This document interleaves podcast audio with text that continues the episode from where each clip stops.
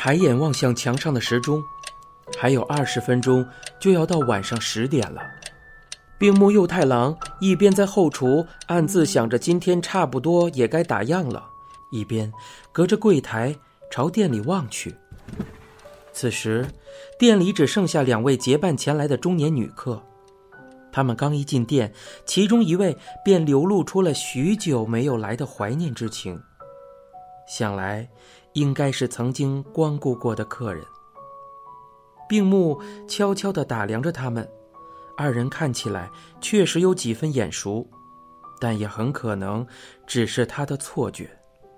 总之，他们并非熟客。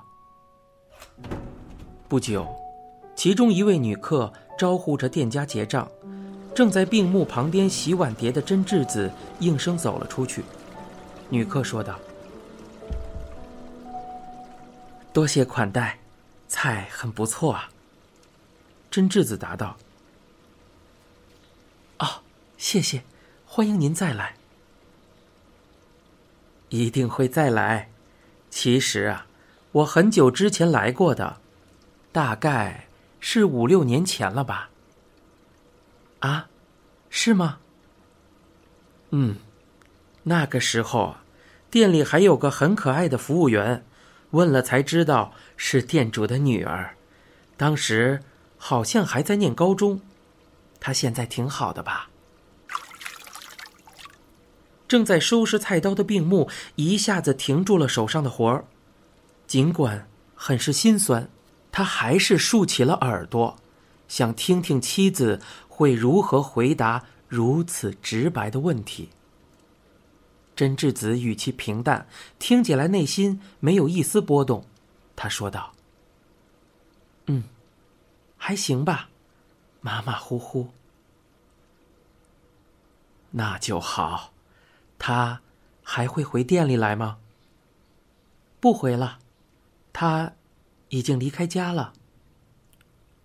哦，这样啊，他是个懂事的孩子，可不像我家那几个，不知道要和父母撒娇到什么时候，想想都让人头疼。那不也挺好的吗？是啊。都说有人在眼前撒娇也是福气。是啊。真智子与两位女客朝门口走了过去，哗啦一声，推拉门被打开，随即传来了真智子“谢谢光临”的送客声。病木放下菜刀，转身来到了柜台外面。真智子摘下门帘准备进屋，二人四目相对，他微微侧头道。怎么了？病木挠着后脑勺说道：“没什么，就是听见你和客人说的话了。你表现的挺平静的。呃呃，不，我的意思是，你心里当然没那么平静。”真智子的脸上浮现出了淡淡的笑容。啊，这不算什么，毕竟我干这行也几十年了。话是这么说，呃。真智子将门帘靠着墙放好，转身再一次望向丈夫，说道：“你还没有习惯吗？”真智子身材娇小，面庞也同样小巧精致，但一双眼睛自年轻时起就颇具威慑力，凛凛目光甚至能逼得人倒退三分。病木反问道：“习惯什么？”佐之已经不在了，这件事，我倒是早就习惯了。你一直在厨房忙活，可能不知道，刚才那样的对话已经发生过许多次了。估计夏美也一样。不过，那孩子不爱抱怨，他也应该早就习惯了。夏美是病木夫妇的二女儿，开学就要读大二了，没事的时候会来店里帮忙。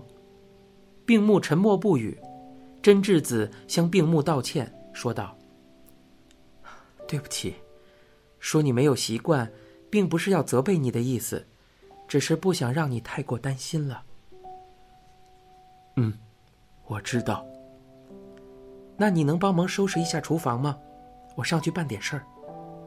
真智子伸出食指，指了指天花板，楼上是病木家的起居室。病木回应道：“嗯，好。那我先上去了。”真智子沿着店里一角的楼梯走了上去，病木用力的摇了摇头，他没有心情马上收拾，于是拉开身旁的一把椅子坐了下来。他的后背不自觉的蜷成了弓形。女人果然很坚强啊！她曾经无数次产生的想法，再一次出现在脑海之中。佐之。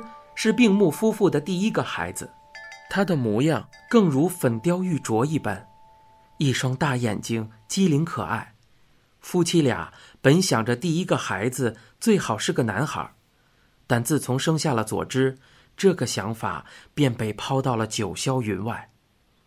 他们将佐之捧在手心，视若明珠，甘愿为他献出一切。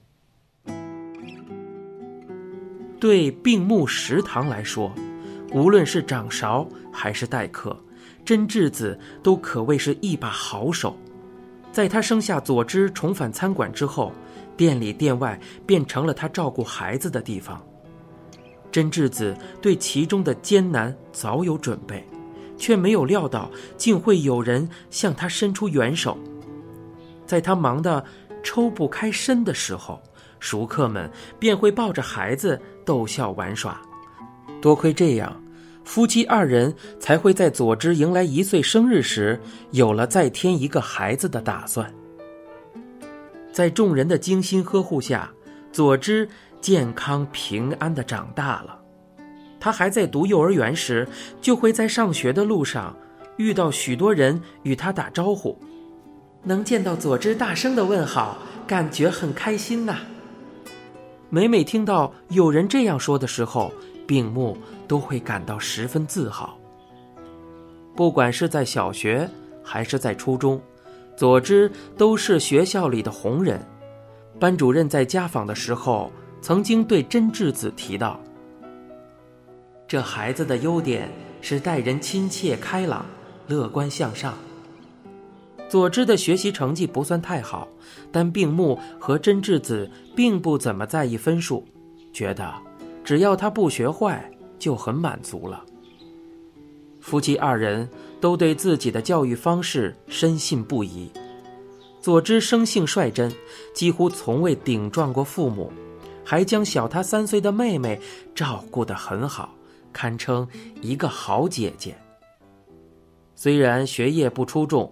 但佐之有一个闪光点，那就是唱歌。佐之从小就喜欢唱歌，但直到小学四五年级，他的才华才开始显露出来。不管多难的歌曲，他只要听一遍就能记得八九不离十，音程也从未弄错过。病木在这个时候第一次知道了“绝对音感”这个词。而佐之具有的正是这样的能力。秋季祭典的到来，使佐之闪耀的才华终于有了大放异彩的机会。虽说祭典的重头戏是规模宏大的变装巡游，但让众人一展歌喉的金曲大赛是本地人更为期待的内容之一了。佐之在小学四年级的时候，初次登上了金曲大赛的舞台。一首《泰坦尼克号》的主题曲《我心永恒》，唱的人如痴如醉，震惊四座。病木当时也在现场，他第一次看到女儿如此倾情演唱的样子。自此，每年秋季祭典的金曲大赛都会邀请佐之参加。渐渐的，佐之在本地变得有了名气，慕名前来听他唱歌的人也越来越多了。您现在收听的是由一辆松鼠播讲、东野圭吾原著的《沉默的巡游》。